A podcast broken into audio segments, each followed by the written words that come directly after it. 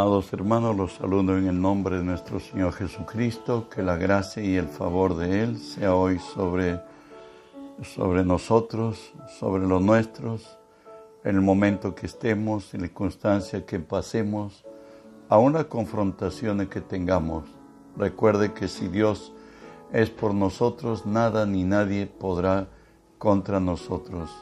Estamos estudiando la palabra del Señor en, la epístola a los Romanos 1.17, que no dice así, porque en el Evangelio la justicia de Dios se revela por fe y para fe, como está escrito, mas el justo por la fe vivirá, como está escrito, mas el justo por la fe vivirá.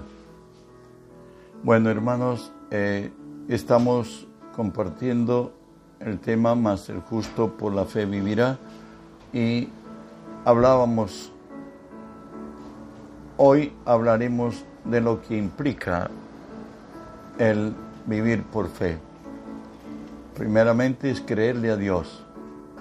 Es tomar como posesión nuestra lo que tenemos como promesa y obrar en lo prometido por Él. Hay muchos desazones en los cristianos por no entender la fe como está escrito.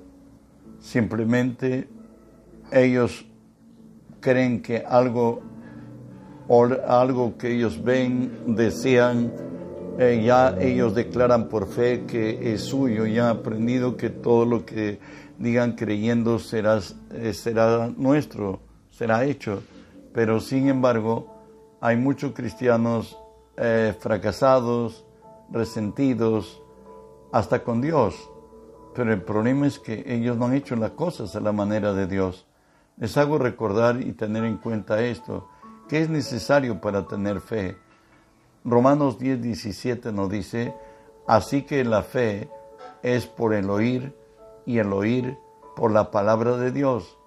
La fe no es algo que yo me me emociono, me alucino y yo creo que así puede ser, no, sino es algo que viene de Dios, como lo dice Romanos 11:36, porque de Él y por Él y para Él son todas las cosas, a Él sea la gloria por los siglos de los siglos. Amén.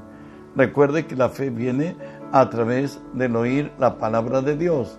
Recuerde que cuando nosotros oramos, a Dios le agrada, según Primera de Juan 5, 14 y 15, nos dice, esta es la confianza que tenemos en Él, que si le pedimos a Él alguna cosa conforme a su voluntad, Él nos oye, y si nos oye, tendremos las peticiones que le hayamos hecho.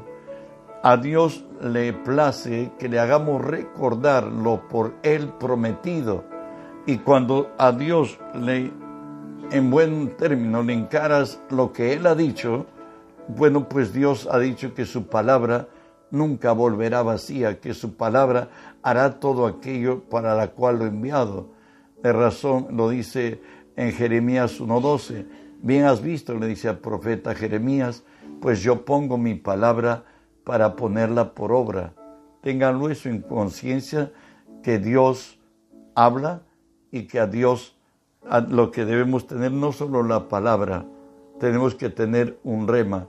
Rema es Dios hablándome a mí en persona. ¿Cómo lo consigo esto?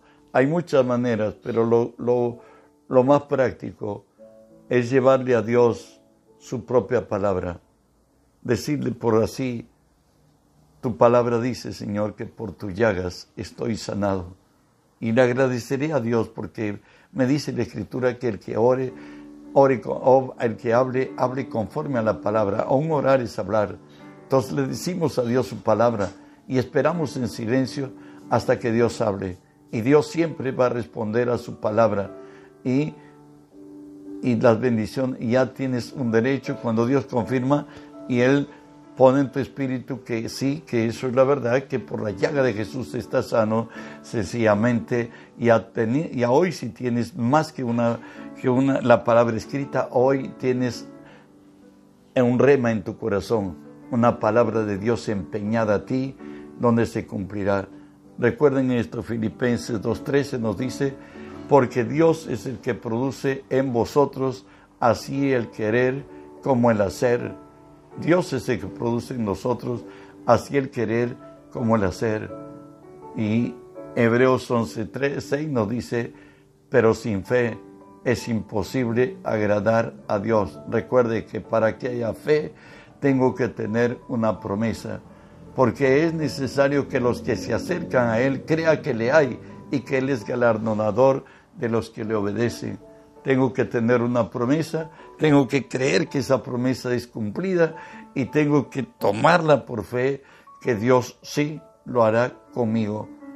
Lucas 10, 17, 10 también nos dice, así también vosotros cuando hayáis hecho lo que os ha sido ordenado hacer, decir, siervos inútiles somos, pues lo que debíamos hacer, hicimos. Eso es cuando el hombre, el creyente, recibe la promesa de Dios y la pone por obra.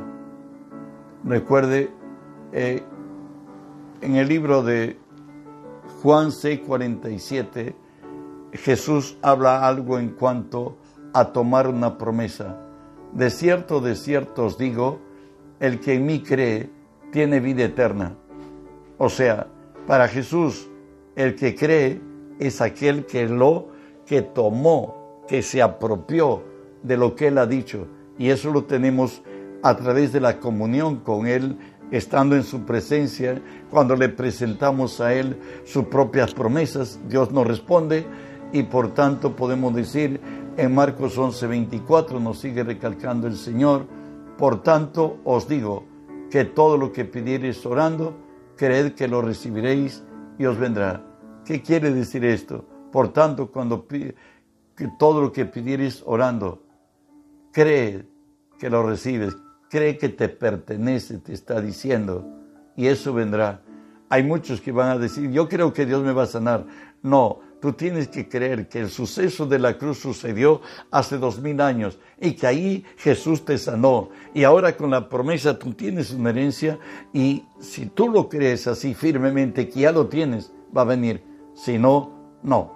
¿Sabe qué? La fe sin obras no tiene muerte, no tiene no tiene, está, muerta en sí misma. Santiago 2, 19 al 23 nos habla de Abraham. ¿Tú crees que Dios es uno? Bien haces. También los demonios creen y tiemblan. ¿Mas quieres saber, hombre vano, que la fe sin obras está muerta? ¿No fue justificado por las obras Abraham, nuestro padre, cuando ofreció a su hijo Isaac sobre el altar? ¿No ves que la fe actuó juntamente con las obras? Y que la fe se perfeccionó por las obras y se cumplió la escritura que dice, Abraham creyó a Dios y le fue contado por justicia y fue llamado amigo de Dios. Cuando ya la, eh, Dios, esa fe, Dios te la dio, recuerda que la fe viene por el oír y el oír por la palabra y nos dice que Abraham, cuando Dios le dijo que ofrezca a Isaac cuando ya Abraham tenía 113 años, un anciano, y su joven ya adolescente hijo tenía 13. Él fue con la firmeza que a él le ha dicho Dios que en Isaac será llamada descendencia. Y él creyó que aun cuando lo incinerara el cadáver de, de su hijo, ¿saben? Él sabía que volvía caminando, que Dios lo levantaría de las cenizas. Entonces, eso es creer en Dios, es descansar absolutamente, es afirmarse en Él, como lo dice también David frente a Goliat, nos dice así en Primera de Samuel 17, 46 y 47. Jehová te entregará hoy en mi mano, y yo te venceré, y te cortaré la cabeza, y daré los cuerpos de los filisteos a las aves del cielo y a las bestias de la tierra, y toda la tierra sabrá que hay Dios en Israel, y sabrá toda la congregación de Jehová, que Jehová nos salva con espada y con lanza, porque de Jehová es la batalla, Él los entregará en nuestras manos. Eso es creerle a Dios, eso es tomar posesión de lo que tenemos como promesa. Él sabía que Jehová no salva con espada ni con ejército y por tanto él sabía que hoy la batalla es de Jehová. Primera de Samuel 17, 48 al 51, eh, dijimos que no solo es creer, es actuar en lo que creemos. Y aconteció que cuando el filisteo se levantó y echó para andar, para ir al encuentro de David, David se dio prisa y corrió a la línea de batalla contra el filisteo. Y metió David su mano en la bolsa, tomó de allí una piedra y la tiró con la honda e hirió al filisteo en la frente. Y la piedra se quedó clavada en la frente y cayó sobre su rostro en tierra. Así David venció al filisteo con honda y piedra e hirió al filisteo y lo mató sin tener David espada en su mano.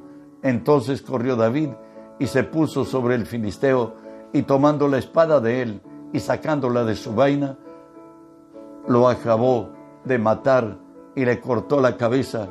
Y cuando los filisteos vieron a su paladín muerto, huyeron.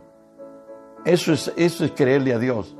Eso es tomar posesión de lo que Dios es, de lo que Dios puede y lo que Dios puede hacer y en nosotros y a través de nosotros. Obrar en la palabra, tener confianza absoluta en lo que Dios ha dicho, ha hecho y puede hacer, que es indubitable, irrebatible y verdadero. Por tanto, le creo y obro en ello, aún en circunstancias de imposible solución. Hoy tenemos a Moisés libertando al pueblo de Israel, ya enviado por Dios, Él está frente al mar y escuchemos, Éxodo 14, 14 al 16, está arengando Moisés a su pueblo, le dice, Jehová peleará por vosotros y vosotros estaréis tranquilos. Entonces Jehová dijo a Moisés, ¿por qué clamas a mí? Di a los hijos de Israel que marchen. Y tú, alza tu vara y extiende tu mano sobre el mar y divídelo. Y entren los hijos de Israel por en medio del mar en seco. Imagínense, hubiese dicho, él, le dijeron que divide el mar y él con una vara que tenía lo hizo. Y tú alza la vara, tu vara, dice, extiende tu mano sobre el mar y divídelo. Eso es lo que hizo David, eh, o Moisés, discúlpeme, y Israel pasó como, dice que toda la noche Dios envió un viento solano que dividió las aguas, unas a la derecha, otras a la izquierda, y quedó todo el fondo del mar totalmente seco. Y al día siguiente entraba Israel como el pueblo de Dios por el caminar por el mar como por en seco. Y de pronto se encuentra que también Dios endureció el corazón de Faraón, envió a sus ejércitos, hoy ellos también están dentro del mar y lo que sucedió lo sigo relatando. Éxodo 14, 25 al 28. Y quitó las ruedas de sus carros y los trastornó gravemente. Entonces los egipcios dijeron, huyámonos, huyamos delante de Israel porque Jehová pelea por ellos contra los egipcios. Y Jehová dijo a Moisés, extiende tu mano sobre el mar, para que las aguas se vuelvan sobre los egipcios, sobre sus carros y sobre su caballería. Entonces Moisés extendió su mano sobre el mar, y, cuanto, y cuando amanecía, el mar se volvió en toda su fuerza, y los egipcios al huir se encontraban con el mar, y Jehová derribó a los egipcios en medio del mar, y volvieron las aguas, y cubrieron los carros de la caballería, y todo el ejército de Faraón, que habían entrado tras ellos al mar, no quedó ni uno. Todos murieron. Dijimos que tener fe es obrar en la palabra, en una promesa de Dios. Dios habló a Moisés y, Moisés primero hirió el agua y se abrió el agua. Hoy extendió su brazo y el mar se cerró y fueron derrotados todo el ejército de Faraón. Ninguno se salvó. Hoy tenemos en el tiempo de Jesús a Pedro. Jesús esta noche ha multiplicado los peces y los panes y se ha quedado en la montaña orando. Y de pronto cuando ya era la cuarta vigilia, Jesús aparece junto al mar, pero la embarcación había sido arrastrada por el fuerte viento y Jesús caminaba por las aguas y todos creían que era un fantasma. Pero Pedro empieza a hablar. Leemos Mateo 14, 28 y 29. Entonces les respondió Pedro y dijo, Señor, si tú eres, manda que yo vaya a ti sobre las aguas. Y él dijo, ven. Y descendiendo Pedro de la barca, andaba sobre las aguas para ir a Jesús. Pedro no andó sobre, el, sobre el agua, sino andó en la palabra. A él le, le dijo, si tú eres, di que yo vaya, que vaya sobre las aguas. Y Jesús le dijo, ven. Y él descendió de, de la barca. Necesariamente Jesús le enduró el agua porque no, no se puede andar sobre el agua, salvo el, que, el Todopoderoso. Y hizo este milagro con Pedro. Pero cuando él se concentró en las circunstancias y no en la palabra dada por Jesús, viene la otra cara en la moneda, Mateo 14, 30, 31. Pero al ver el fuerte viento, tuvo miedo y comenzando a hundirse, dio voces diciendo, Señor, sálvame. Al momento Jesús extendió la mano, asió de él y le dijo, hombre de poca fe, ¿por qué dudaste? Hombre de poca fe es aquel que se deja determinar por sus sentidos. Cuando Pedro miró a las circunstancias, vio que el mar estaba agitado y él tuvo miedo y se empezó a hundir. Por eso, sostengámonos en fe, caminemos en la palabra. Otro día Pedro está, esta noche había trabajado, pero no pescó. Y en la mañana aparece en, en la playa donde él estaba lavando sus redes, aparece Jesús y le pide a Simón, le dice que le preste la barca para su barca para que él predique. Y Jesús empezó a hablar, pero ya cuando terminó, voy a leerlo, Lucas 5 del 4 al 8. Cuando terminó de hablar, dijo a Simón, boga mar adentro y echad vuestras redes para pescar. Respondiendo Simón le dijo, Maestro, toda la noche hemos trabajado y no hemos pescado más. En tu palabra echaré la red. Y habiéndolo hecho, encerraron gran cantidad de peces y su red se rompía. Entonces hicieron señas a los compañeros que estaban al otro, en la otra barca para que viniesen a ayudarlos. Y vinieron y llenaron ambas barcas de la manera que se hundían. Viendo esto, Simón Pedro cayó de rodillas ante Jesús diciendo, apártate de mí, Señor, porque soy hombre pecador.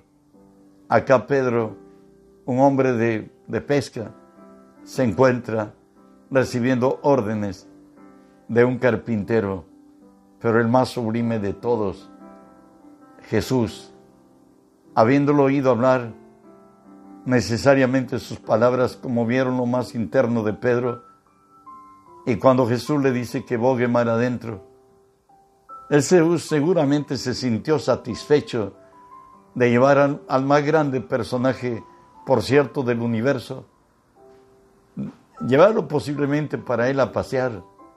Pero ¿saben qué? La Biblia dice, dad y se os dará. Él nunca se queda con un favor. Y por cierto, ahora le dice a Simón, tira las redes, le dice, lánzalos. Y Pedro, cauto, por solo Jesús le dice, Maestro, en tu nombre echaré la red. En otras, yo soy pescador, no es hora de pescar. De ninguna forma, hoy, a toda la noche he pasado tratando de pescar, porque es la hora que se pesca. Pero si tú lo dices, lo hago. Pero echó una sola red, y aquella sola red atrapó tanto que dos embarcaciones tuvieron que remolcarlos porque ambas ya se hundían. Había mucho pescado. Bueno, pues el Señor hace milagros. Si creemos en lo que ha dicho y obramos en lo que ha dicho, veremos milagros. Como también lo dice Marcos 3, del 3 al 5. Nos habla del hombre que tenía la mano seca. Dice así, entonces dijo al hombre que tenía la mano seca, levántate y ponte en medio. Y él le dijo, ¿es lícito en los días de reposo hacer el bien o el mal? ¿Salvar la vida o quitarla? Pero ellos callaban. Entonces mirándoles alrededor con enojo, entristecido por la dureza de sus corazones, dijo al hombre, extiende tu mano. Y él la extendió y la mano le fue restaurada. ¿Sabes? Dios, en su plan con el hombre, el hombre tiene su parte. Jesús no fue a jalarlo el brazo de la mano seca, le dijo que él lo extienda y seguramente algún ademán hizo y todo el poder de Dios fluyó en esa mano y fue restaurada. Hay que creerle absolutamente porque Él no puede mentir. Él es el Todopoderoso. Tenemos que sostenernos como viendo al invisible. Recuerden que Moisés hoy encomendado una tarea imposible, una tarea diría yo del suicidio, naturalmente hablando, pero solo el poder de Dios pudo sostener a Moisés y a tres millones de judíos en el, en el desierto desprovisto de todo. No había ninguna provisión de, de supervivencia.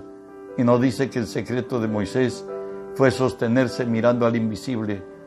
Hebreos 11:27 dice, por la fe dejó Egipto, no teniendo la ira, no temiendo la ira del rey, porque se sostuvo como viendo al invisible. Y bueno, el Espíritu me guió y comparto con ustedes que es sostenerse viendo al invisible, a la misma persona que lo experimentó, Éxodo 33, 12 al 14. Y dijo Moisés a Jehová, mira, tú me dices a mí, saca este pueblo, y tú no me has declarado a quién enviarás conmigo. Sin embargo, tú dices, yo te he conocido por tu nombre, y has hallado también gracia delante de mis ojos. Ahora pues, si he hallado gracia en tus ojos, te ruego que me dé, que me muestres ahora tu camino, para que te conozca y halle gracia en tus ojos. Y mira que esta gente es pueblo tuyo. Y él dijo, mi presencia irá contigo y te dará descanso. Ver al invisible es contar con el invisible es estar con Él. Y Él te va a dar tranquilidad, paz, seguridad. Él va a suplir todo lo que te falta conforme a sus riquezas en gloria en Cristo Jesús. Él va a traer bendiciones de su gracia sobre tu vida. Él es Dios de verdad. Él es Dios eterno. Él es el Todopoderoso. En Isaías 63, del 11 al 14, nos dice cómo lo sostenía Dios a Moisés y lo dice así, pero se acordó de los días antiguos de Moisés y de su pueblo diciendo, ¿dónde está este que les hizo subir del, del mar con el pastor de su rebaño? ¿Dónde el que puso en medio de él su Santo Espíritu, el que los guió por la diestra de Moisés con el brazo de su gloria, el que dividió las aguas delante de ellos, haciéndose así nombre perpetuo, el que los condujo por los abismos, como un caballo por el desierto, sin que tropezaran. El Espíritu de Jehová los partorió como a una bestia que desciende al valle. Así pastoreaste a tu pueblo para hacerte nombre glorioso. Sostenerse en el invisible es absorbido por el Espíritu Santo y que el Espíritu Santo tenga control de nosotros y de las circunstancias en las que vivamos. También confiar en Dios es descansar en Dios. Lo dice Isaías 30:15. Porque así dijo Jehová el Señor, el Santo de Israel, en descanso y en reposo seréis salvos. ¿Qué quiere decir esto? Que yo debo confiar, debo confiar en Dios absolutamente. Debo dejarle a Él mis cargas. Por eso nos dice Salmos 37.5, encomienda a Jehová tu camino y confía en Él y Él hará. Encomienda a Jehová tu camino, confía en Él y Él hará. Por cierto, nuestra parte lo haremos, pero que alcancemos el éxito, alcancemos la satisfacción, el bienestar, el contentamiento, ver revertidos nuestros problemas, está en la mano del Todopoderoso. Él nos ha dicho, venid a mí, los que estáis cargados y cansados, que yo los haré descansar. David, un experimentado en la gracia de Dios, nos escribe el Salmo 40 del 1 al 3. Pacientemente esperé a Jehová y se inclinó a mí, y oyó mi clamor y me hizo sacar del pozo de la desesperación, del lodo cenagoso, puso mis pies sobre la peña y enderezó mis pasos, puso luego en mi boca cántico nuevo, alabanza a nuestro Dios. Verán esto muchos y temerán y confiarán en Jehová. Recuerden que el Señor dijo, en el mundo tendréis aflicciones, tendréis problemas, pero confiad, ya he vencido al mundo. Y aun cuando la situación sea extrema, como la que pasó David en el lodo cenagoso, en el pozo de la desesperación, un hombre de guerra, aquel hombre que perseguía al ejército de Saúl a donde quiera que iba, pasó momentos muy extremadamente difíciles. Pero él dice, pacientemente esperé en Jehová, no me desesperé, confié, oré a él, él se inclinó a mí, oyó mi clamor. Tu mejor aliado en circunstancias extremas es Dios. Clama a mí, dice él, y yo te haré cosas grandes y ocultas que tú no sabes. De ahí que nos dice Isaías 43, 19, he aquí que yo hago cosa nueva, pronto saldrá luz. No lo conoceréis. Otra vez abriré camino en el desierto y ríos en la soledad. Dios trae nuevos comienzos. Muchas veces Dios permite que toquemos piso, como se dice, para revelar una gloria mayor. Y también Dios tiene tiempos de obrar, pues a veces nosotros queremos ahora, ayer, que ya fuera, pero ¿sabe qué? Dios conoce entre lo urgente y lo necesario. Como Abraham le dice que pasarán tiempos a que los hijos de Abraham posean la tierra, como lo leo, Génesis 15 del 13 al 16.